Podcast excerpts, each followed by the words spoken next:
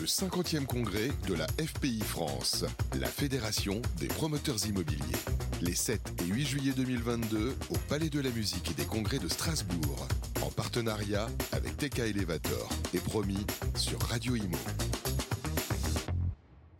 Radio Imo est en direct euh, ces 7 et 8 juillet ici euh, à Strasbourg pour le 50e congrès de la FPI. On est ravi d'accueillir sur le plateau Jean-Philippe Dugouin-Clément. Bonjour Jean-Philippe. Bonjour. Vous êtes vice-président de la région Île-de-France en charge du logement et maire de Mency, c'est dans le 91. Et ce matin, quand vous avez quitté votre ville, eh bien, tout allait bien. Et euh, bien sûr, vous allez retrouver votre administré en pleine forme demain matin. Comme je le rappelle régulièrement, avez-vous dit, il faut continuer à construire et traiter la question du logement, qui est le premier poste de dépense des Français. Il est au cœur de la cohésion sociale. Euh, donc je viens de vous citer, effectivement, premier poste de dépense des Français, c'est important à l'heure où on n'a jamais autant parlé de pouvoir d'achat. Oui, c'est 25 à 30 des dépenses moyennes d'un foyer. C'est euh, un poste de dépense qui, sur les euh, 30 dernières années, a augmenté beaucoup plus vite que les revenus. Alors, c'est général au pays de l'OCDE, mais la France ne fait pas exception, au contraire. Et lorsque l'on parle de capacité financière à rendre de l'argent, à rendre du pouvoir d'achat aux gens, bah, on ne peut pas ne pas parler du logement. C'est l'un des postes sur lesquels il y a le plus de marge de manœuvre potentielle, d'une part. Donc, cette question du pouvoir d'achat qui a été euh, présente lors du débat présidentiel et législatif, moi, je déplore que la question du logement ait été assez absente Mmh. parce que c'est le corollaire premier. Et puis la deuxième chose, c'est un devoir aussi moral et matériel, pas de construire pour construire pour se faire plaisir, mais de construire parce qu'on est dans un pays où un certain nombre de régions connaissent une crise du logement majeure. La Fondation Abbé Pierre euh, estime à plus de 4 millions le nombre de mal logés dans notre pays, plus euh, d'un million deux cent mille en Ile-de-France, c'est 10% des franciliens, et c'est quelque chose qui est juste inacceptable. Moi, je ne me résous pas en tant que décideur public à pouvoir accepter que des enfants grandissent dans des conditions indignes parce qu'on n'a pas le courage de mettre euh, en, ordre les conditions pour pouvoir euh, tout simplement donner un toit, donner un travail et des services publics. Mmh. Alors c'est peut-être pas le cas forcément de, de votre commune hein, qui est euh, qui est bah voilà moitié euh, enfin rurale on est on est quand même à quoi une trentaine de kilomètres de, de Paris la grande Oui, capitale. 40 km. 40 kilomètres Euh, là vous êtes euh, vous êtes aussi euh, touché par ce genre de, de contraintes puisque les, les maires aussi aujourd'hui sont pas forcément euh, très euh, très enclins à, à faire de l'artificialisation bien au contraire dans beaucoup de régions Alors, il y a deux choses. Il y a le fait de construire et le fait d'artificialiser. C'est deux choses différentes. Mm. Artificialiser, c'est construire en extension. Après, vous pouvez avoir des constructions euh, sur de l'artificialisation, certaines qui peuvent être compensées ou non en désartificialisant ailleurs. Et puis, quand vous travaillez, ce qui se fait beaucoup dans les secteurs denses, euh, sur de la recomposition urbaine, sur des friches, sur, de la, euh, su- su- sur du réaménagement, il n'y a pas d'artificialisation.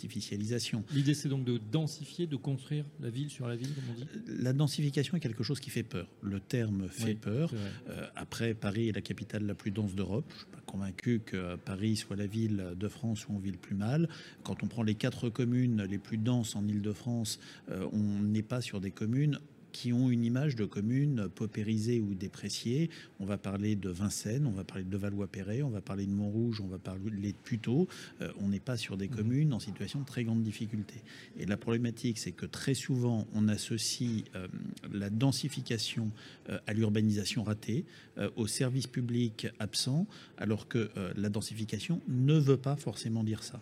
Mais construire, si on n'est pas capable d'amener du service public, d'amener des aménités, d'amener euh, des, usages euh, pour les personnes qui viennent vivre là, ça n'a aucun sens. C'est pour ça que moi, je préfère parler d'aménagement que de parler de construction. Qu'est-ce qui manque justement aujourd'hui pour débloquer cette situation entre effectivement d'un côté euh, des Français qui ont envie de se loger, une pression euh, évidemment qui se ressent sur les prix, et de l'autre côté une volonté de certains de contenir justement euh, euh, ces, ces constructions sur certaines communes. On dit qu'il y en a trop, qu'il y en a trop eu.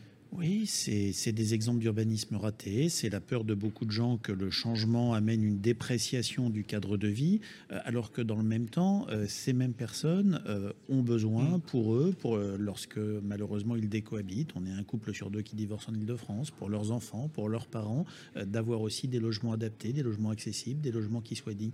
On a tous un peu cette part d'irrationnel ou d'injonction contraire en nous, et je crois que profondément, on on ne pourra aller contre, aller au-delà que si on est capable de montrer que l'aménagement euh, n'est pas un synonyme de dépréciation de la qualité de vie et que aménager quelque chose dans une commune, ça peut permettre d'améliorer la vie des personnes qui étaient déjà avant en amenant de nouveaux services publics, en amenant euh, des, des, plus. Et l'une des difficultés auxquelles on est confronté aujourd'hui, c'est que la paupérisation des communes depuis dix ans, depuis une quinzaine d'années, le recul des services publics, on le voit, on n'a plus mmh. d'enseignants, on n'a plus de soignants, et bien fait que pour beaucoup de gens, se dire avoir de nouveaux habitants, euh, on va se partager à plus euh, un gâteau qui n'a pas augmenté.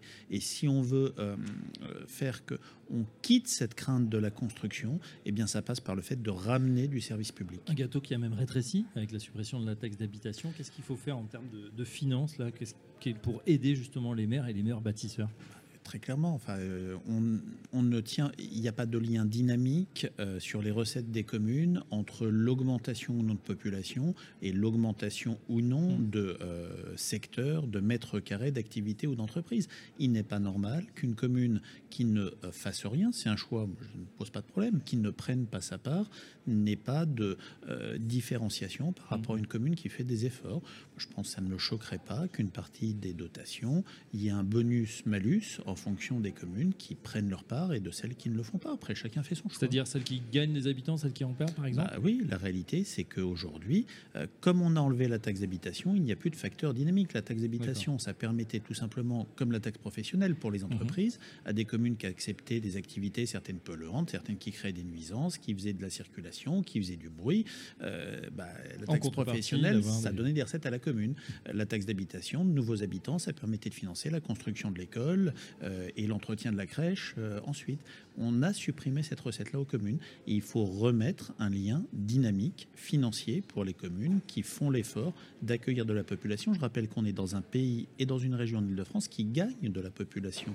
Euh, on n'est pas dans un pays et dans une région qui perd de la population. Si c'était le cas, le problème ne se poserait pas. Mais mmh. quand on est sur un pays dont la population augmente, bah, le devoir d'un décideur public, je pense que c'est tout simplement de pouvoir permettre à ces gens de vivre les propositions, on va les avoir certaines de la, de la FPI, justement, sur, la, sur une TVA immobilière, etc. Quelle est la solution pour vous? Euh, Qu'est-ce que vous envisagez? Euh, Ça serait de refaire ce lien à travers une nouvelle taxe d'habitation ou il y a d'autres solutions, d'autres pistes?